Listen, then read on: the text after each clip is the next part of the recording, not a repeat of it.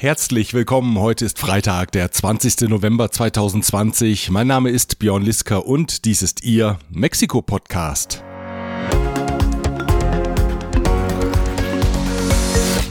Ein General auf Rückreise und ein nasser Hund. Das sind zwei Themen, die Mexiko in den vergangenen Tagen beschäftigt haben. Los geht's! Der in den USA festgenommene frühere mexikanische Verteidigungsminister Salvador Cienfuegos durfte überraschend nach Mexiko zurückreisen. Und nicht etwa ins Gefängnis, sondern nach Hause. Der General war Mitte Oktober in Los Angeles festgenommen worden. Der wichtigste Vorwurf lautete Unterstützung der organisierten Kriminalität. Mexikos Behörden waren über die Aktion vorab nicht informiert gewesen. Zunächst reagierte Mexikos Regierung mit leisen Tönen auf die Festnahme, doch die Klagen über das mangelnde Vertrauen seitens der US-Behörden und die Verletzung der nationalen Souveränität wurden schnell lauter. Der neue Ton kam wohl auf Druck der Militärs zustande. Offenbar nämlich hatte die Militärführung von Präsident López Obrador vehement ein engagierteres Eintreten für den General gefordert. Außenminister Marcelo Ebrard telefonierte nach eigenen Aussagen zweimal mit US-Generalstaatsanwalt William Barr, um auf die Auslieferung von Cienfuegos zu drängen. Dabei wies Ebrard offenbar darauf hin, dass die Anklage gegen Cienfuegos im Falle seiner Ausreise nach Mexiko im Land weiterverfolgt werde. Sollten sich die Vorwürfe erhärten, werde es zu einem Verfahren vor den Militärgerichten kommen, kündigte der Außenminister an. Zugleich machte Ebrard klar, dass andernfalls die bilaterale Zusammenarbeit in Sicherheitsfragen auf den Prüfstand kommen würde. Wie El País berichtet, sei angedeutet worden, dass die 50 in Mexiko operierenden Agenten der US-Antidrogenbehörde DEA dann nicht mehr im bisherigen Umfang tätig sein könnten. Offenbar hat die Summe der Argumente in der US-Regierung den Ausschlag dafür gegeben, den Ex-General in sein Heimatland zurückzuschicken. Das wurde auch ohne Umschweife so kommuniziert. Offiziell hieß es von US-Seite, das Interesse an intakten bilateralen Beziehungen habe Priorität vor der Aufklärung der möglichen Straftaten. Mindestens 100.000 Menschen sind bisher in Mexiko infolge der Covid-19-Pandemie gestorben. Viele der Todesfälle waren vermeidbar. Das sagt Francisco González von der Johns Hopkins University in Washington, D.C. Mexikos Regierung habe nach dem Auftreten der ersten Fälle im Januar in China ausreichend Zeit gehabt, um Maßnahmen zum Schutz der Bevölkerung zu treffen aber die Regierung habe kein Geld hierfür abgestellt, kritisierte Gonzales. Er sagte, es wäre sinnvoll gewesen, massive flächendeckende Covid-Tests durchzuführen. Auch eine striktere Quarantäne wäre angezeigt gewesen, um die Ausbreitung der Pandemie einzudämmen. Der Staat hätte in einem solchen Fall bedürftige Familien finanziell unterstützen müssen, besonders Familien, die im informellen Sektor tätig sind. Solche Finanzhilfen hätten verhindern können, dass die Menschen ihre Häuser verlassen, um zu arbeiten, so Francisco González. Angesichts steigender Covid-Zahlen in Mexiko-Stadt plant Oberbürgermeisterin Claudia Sheinbaum neue Maßnahmen. So sollen sich Besucher unter anderem von Shopping-Malls und größeren Geschäften ab dem 23. November mit Hilfe einer App beim Betreten der Geschäfte registrieren. Die Regelung gelte auch für andere Einrichtungen wie Fitnessstudios, Kirchen, Museen und Banken. Die App soll eine Nachverfolgung von Infektionsketten möglich machen. Wer sich zeitgleich mit einer später als infiziert gemeldeten Person in einem Raum aufhielt, soll darüber anschließend über die App informiert werden. Die Registrierung am Eingang der Geschäfte erfolgt über einen vom Handy auslesbaren sogenannten QR-Code. Eine weitere Maßnahme ist ein hauptstadtweites Verkaufsverbot für Alkohol an den Wochenenden. Dies soll spontane Partys verhindern. In acht Delegationen tritt das Verbot an diesem Wochenende in Kraft, am nächsten Wochenende dann in allen 16 Delegationen der Hauptstadt. Empathisch. Das ist ein Attribut, das auf Teile der mexikanischen Regierung im Kontext der Pandemie einfach nicht passen will. Anfang April, also zu Beginn der Covid-19-Pandemie, hatte Präsident López Obrador gesagt, die Pandemie komme für die Regierung wie gerufen auf Spanisch como un anillo al dedo. weil die Regierung nämlich so auch in der Krise unter Beweis stellen könne, dass sie nicht korrupt sei und ihre Ziele unbeirrbar verfolge.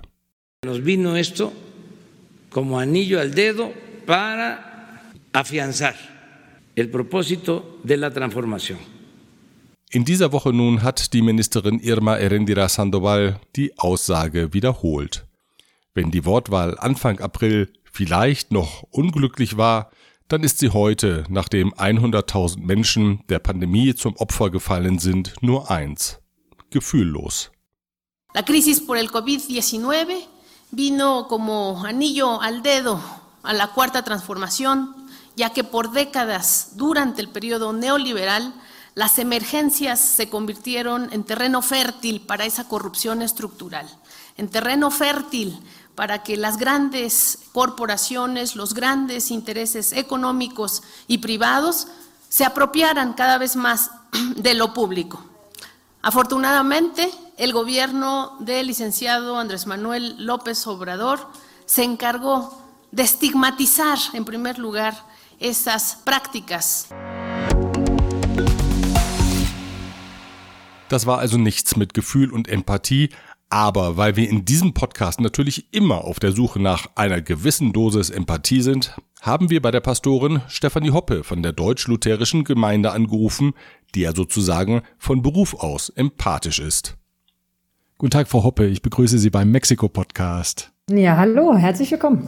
Erklären Sie doch vielleicht einmal, was unterscheidet Ihre Arbeit in Mexiko von der in Deutschland? Ich stelle mir natürlich vor, dass Ihr Wirkbereich in Mexiko viel größer ist als in der Heimat. Ist das richtig?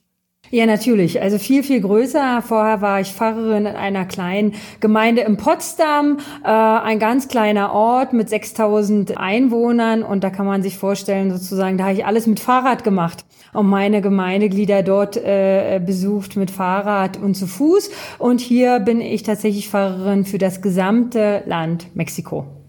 Aber das ist für mich alles noch Zukunft, weil ich war außerhalb von Mexico City äh, noch gar nicht unterwegs gewesen und jetzt ist eben Corona. Ja, Stichwort Corona. Wie, wie wirkt sich denn die Pandemie auf Ihre Tätigkeit aus? Ich stelle mir das ja so vor, jetzt gibt es eine größere Nachfrage als zu normalen Zeiten, weil die Menschen sich nach Orientierung sehnen und auf den Glauben besinnen. Ja, man könnte das denken, aber leider ist das nicht so. Die Menschen haben einfach große Angst, große Angst, äh, in die Küche zu kommen, schon allein hierher zu kommen, äh, sich anzustecken. Deshalb sind viele, ich sage immer so ein bisschen auf Tauchstationen gegangen und es gibt wenig, wenig Kontakt. Also hier war auch der, der Gottesdienst, äh, die Kirche geschlossen. Sie ist immer noch offiziell geschlossen, die evangelische äh, Kirche, seit März ja schon. Ich bin jetzt seit September da und wir fangen an, sehr, sehr zaghaft äh, Gottesdienste im Garten zu feiern, draußen. Äh, das war meine Idee. In Deutschland äh, ist man ja sehr auf diese Aerosole aus, ne, die große Gefahr für die Ansteckung sind. Und deshalb die Möglichkeit, hier im Fahrgarten Kindergarten Gottesdienste zu feiern, aber die Teilnahme ist sehr, sehr, sehr gering. Also insofern, äh, nein, es gibt keine größere Nachfrage. Neben dem, wie Sie sagen, zaghaften Präsenzgottesdienst bieten Sie auch einen Videogottesdienst an. Wie wird der denn angenommen? Die Zahlen sind, sind gut, ja. Ich glaube, das Bedürfnis war äh, tatsächlich auch da oder ist auch da, insbesondere aus den Inlandsgemeinden äh, die natürlich sagen, oh wunderbar, ich bekomme einen Gottesdienst aus meiner Heiliggeistkirche in Mexiko in mein Wohnzimmer gesendet.